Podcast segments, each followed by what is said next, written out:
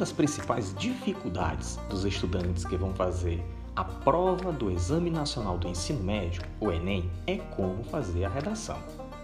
Para isso, é preciso entender como é a redação do Enem, suas características, as exigências, saber as estratégias argumentativas, a estrutura do texto e os critérios de correção.